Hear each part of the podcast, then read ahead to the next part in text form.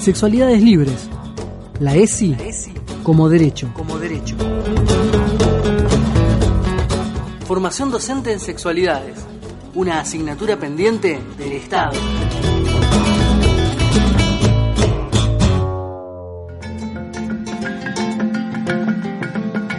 Salud y afectividad. Diversidad. Respeto. Mi cuerpo. Perspectiva de género. Una educación para decidir. Una educación para decidir.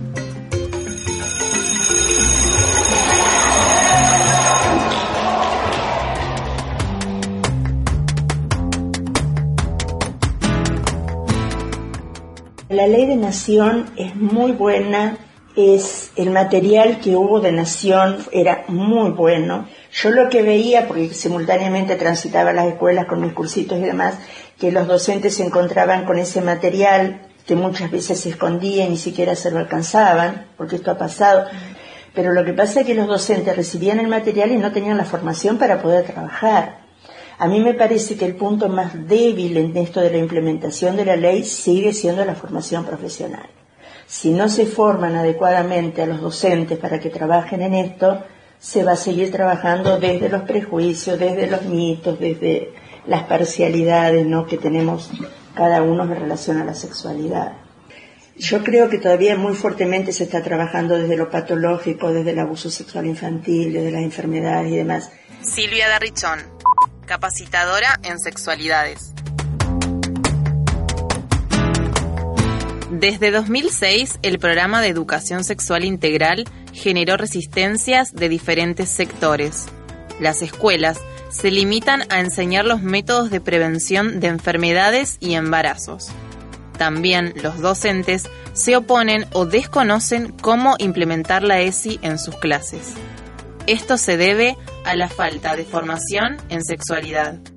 Pero esa es una responsabilidad del Estado.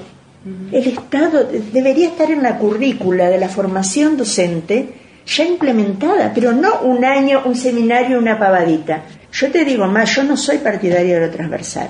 Tiene que haber un espacio propio de educación de la sexualidad en la escuela con profesionales que estén formados. A mí me da mucho miedo esto de lo transversal, que cualquiera esté habilitado para, para hacer. Ahora, con la gente que está ahí en el consejo tampoco la creo capacitada para que sean ellos los que evalúen y hay gente que es magíster porque ha hecho en educación sexual cursos por internet y demás. Entonces, vacío de contenido son talleres, espacios para trabajar el erotismo, para enamorar, hacerse el amor con la mirada y con estas cosas. Pero tenés que tener el, contenido, sin contenido no, no va, no va. La verdad que es difícil formar el recurso humano, es muy difícil. Eh, hasta tanto no esté dentro de las currículas de la, de la formación profesional docente, vamos a seguir con estas dificultades. Vamos a seguir con estas dificultades. El Consejo General de Educación de Entre Ríos realizó en 2018 un curso virtual sobre sexualidades que duró solo dos meses. Sin embargo, en este tipo de instancias breves no se alcanza a profundizar en los ejes de la ESI. Sobre ese curso, la presidenta del Consejo General de Educación, Marta Irazábal de Landó, enfatizó la necesidad de formar docentes para prevenir embarazos no deseados. Esto se traduce en una reducción de la ESI a los métodos anticonceptivos. Porque lo que han cambiado las cosas en estos 25 años que yo transito, tenés que vivir estudiando y revisando cosas. Tener tres núcleos. En primer lugar, el conocimiento. En segundo lugar, la metodología para trabajar. Y en tercer lugar, lo que es fundamental en esto es una revisión personal de lo que pasa con la propia sexualidad de los profesionales que van a trabajar en esto. Sin esa revisión personal, muchas veces en el discurso decimos una cosa, interiormente sentimos otra y vamos a educar desde lo gestual. Entonces, ¿cómo hacemos esto? Con mucho trabajo vivencial, poner el cuerpo para trabajar, poner las emociones para trabajar. O sea, son los tres pilares que yo creo que son imprescindibles para la formación profesional. Conocimiento científico, metodología y revisión personal de la propia sexualidad. Silvia Darrichón, sexóloga. Formación docente en sexualidades. una asignatura pendiente del Estado. Me parece una barbaridad que los docentes, pues yo sigo trabajando mucho, sobre todo en el interior, eh, tengan que pagar de su bolsillo las capacitaciones cuando el gobierno tiene una ley y tiene la obligación de tener que hacerlo desde, desde ese lugar. Pero la verdad es que no lo viene haciendo. Sexualidades libres. La ESI como derecho.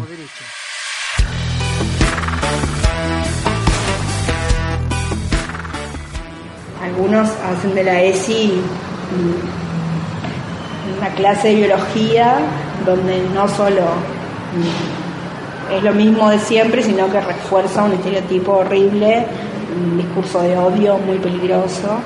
Entonces eso también tenemos que verlo y ver cómo, por eso es tan importante de que se manden mensajes claros de los espacios de gobierno, del CGE, y no se deje abierto que cualquiera pueda decir cualquier cosa en contra de las leyes. Soledad Henares, docente en educación sexual integral. Queremos ESI en la escuela para empoderar, porque ahora aprendemos en cualquier lugar.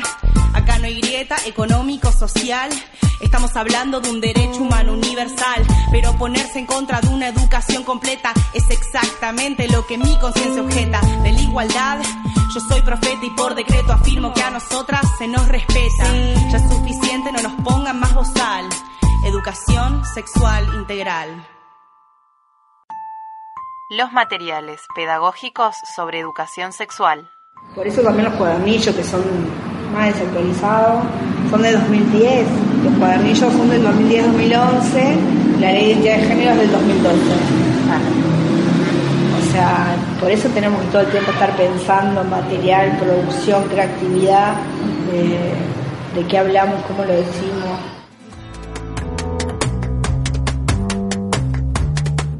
Las capacitaciones docentes son necesarias para diferenciar lo que es sexología de sexosofía. Sin formación, es muy probable que los educadores enseñen desde el conocimiento que tienen sobre su propia experiencia sexual, es decir, desde su sexosofía.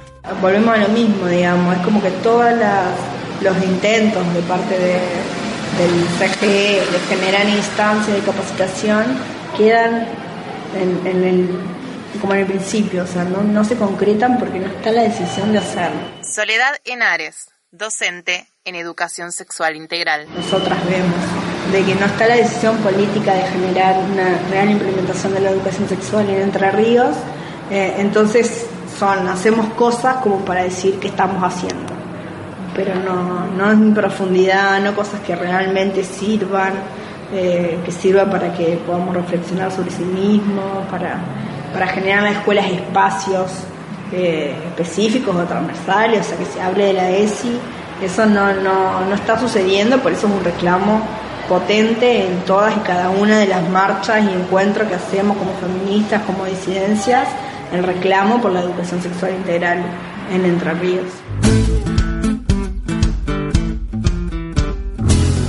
Formación docente en sexualidades, una asignatura pendiente del Estado. Sexualidades libres. La ESI como derecho. Salud y afectividad. Diversidad. Respeto. Mi cuerpo. Perspectiva de género. Una educación para decidir. Una educación para decidir.